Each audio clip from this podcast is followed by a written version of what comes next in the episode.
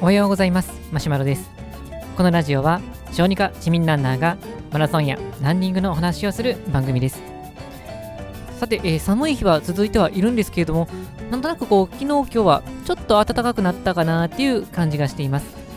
まあ、車通勤を僕しているんですけれども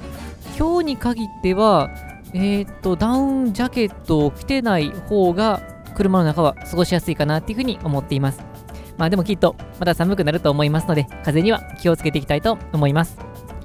それでは、えー、本日のテーマですけれども、えー、僕はですねインターバル走よりもビルドアップ走が好きということでお話をしていきたいと思います。えっ、ー、と、ビルドアップ走もインターバル走も、まあ、ポイント練習と呼ばれる、まあ、負荷の高い、えっ、ー、と、ちょっと走り込む、そんな練習になります。えっ、ー、と、初めて聞いたという方もあるかもしれませんので、簡単に説明をさせていただきます。えビルドアップ走っていうのは、だんだんだんだんとスピードを上げていく、まあ、そういう練習方法です。例えば、10キロ走るという設定でしたら、最初の3キロは、例えばこう、1時間あたり6分のスピードで走っていって、途中から5分30秒、で最後は1キロ5分のペースまで持っていく、そんな感じの走り方です。まあ、このペースの上げ方っていうのは、いろいろ設定方法があって、まあ、自分に合ったものを選んでいくので、まあ、スピードは本当に人様、え人それぞれです。もう一つ、えー、インターバル走っていうのは、これは決められた距離を全力で走って一旦休むような軽いジョグを挟んでまた全力で走ってというそういう練習方法です例えば 1000m インターバルっていうと 1000m を全力で走って多くは大体その半分の 500m をごく軽いジョグでつないで次また 1000m を走ってということをやっていって、まあ、5本とか8本とかそんな感じでやっていきます。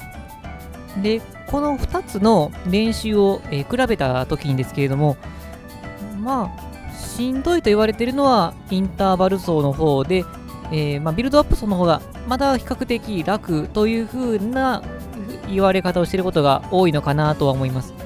ただこれも設定ペースによって全然違うので、まあ、本当にざっくりと分けたら、まあ、ざっくりと比較したらという、まあ、そういう認識でいただけたらなと思います。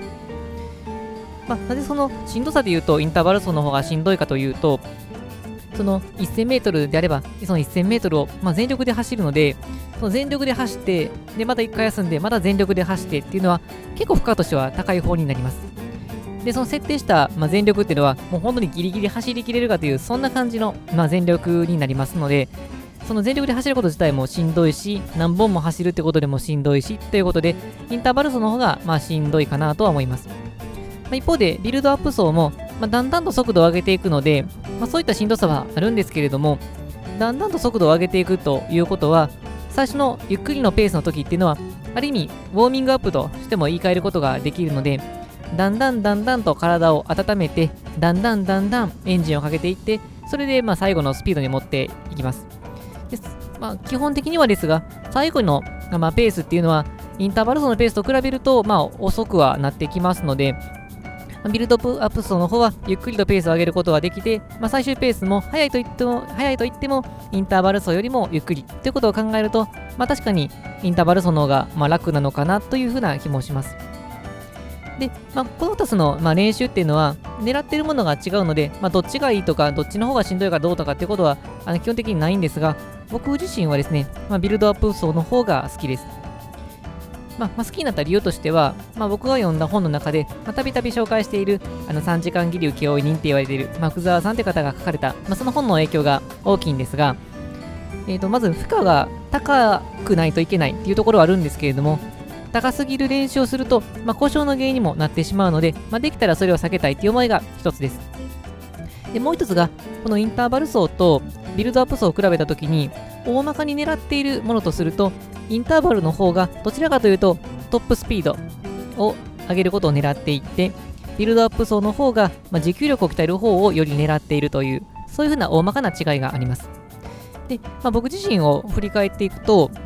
えっ、ー、と、今年のフルマラソンは、なんとかこのイーブンペース、最初から最後まで大きくペースを落とすことなく走ることができたんですが、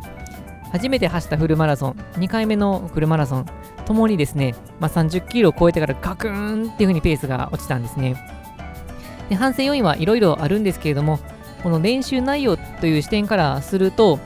前はこのインターバル走結構やってたんですが、まあ、それだと持久力という点で言うと、もう一歩こう踏み込めた練習ができてなかったのかなというふうに思います。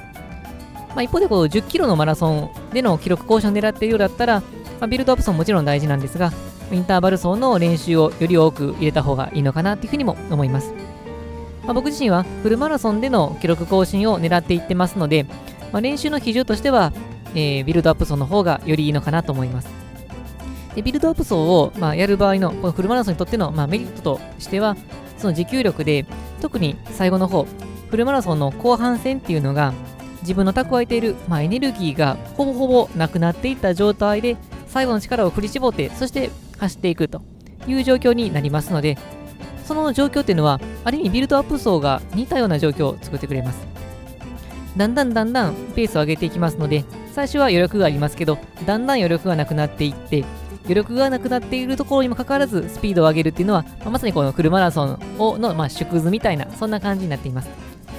ということもあって、まあ、ペースの設定によるとは言っても、故障が比較的しにくい練習方法で、フルマラソンのような、まあ、後半の最後の踏ん張りを鍛える、持久力を鍛えるという意味では非常にいいのかなと思って取り入れています。まあ、実際、今年はもうビルドアップ層を中心にすることによって、まあ、それだけじゃないかもしれませんけれども、今年のフルマラソンはいい形で終わることができたので、まあ、やっぱりビルドアップ層っていいなと思って今も続けています。というわけで、もし、まあ、ビルドアップ層を、まあ、あのあまり試したことないなという方とか、まあ、そんなにビルドアップ層あの取り入れてなかったなという方は、まあ、ぜひ取り入れていただくといいんじゃないかなというふうに思います。はい、それでは本日の内容は以上です。このラジオでは、このようなランニングやマラソンに役立つかもしれない、そんな情報を日々配信しています。また僕自身はブログや Twitter でも情報配信していますので、よかったら覗いていただけると嬉しいです。それでは本日も最後まで聴いていただきありがとうございました。ビルドアップソ楽しいですよ。ぜひ一緒に楽しく走っていきましょう。それでは、さようなら。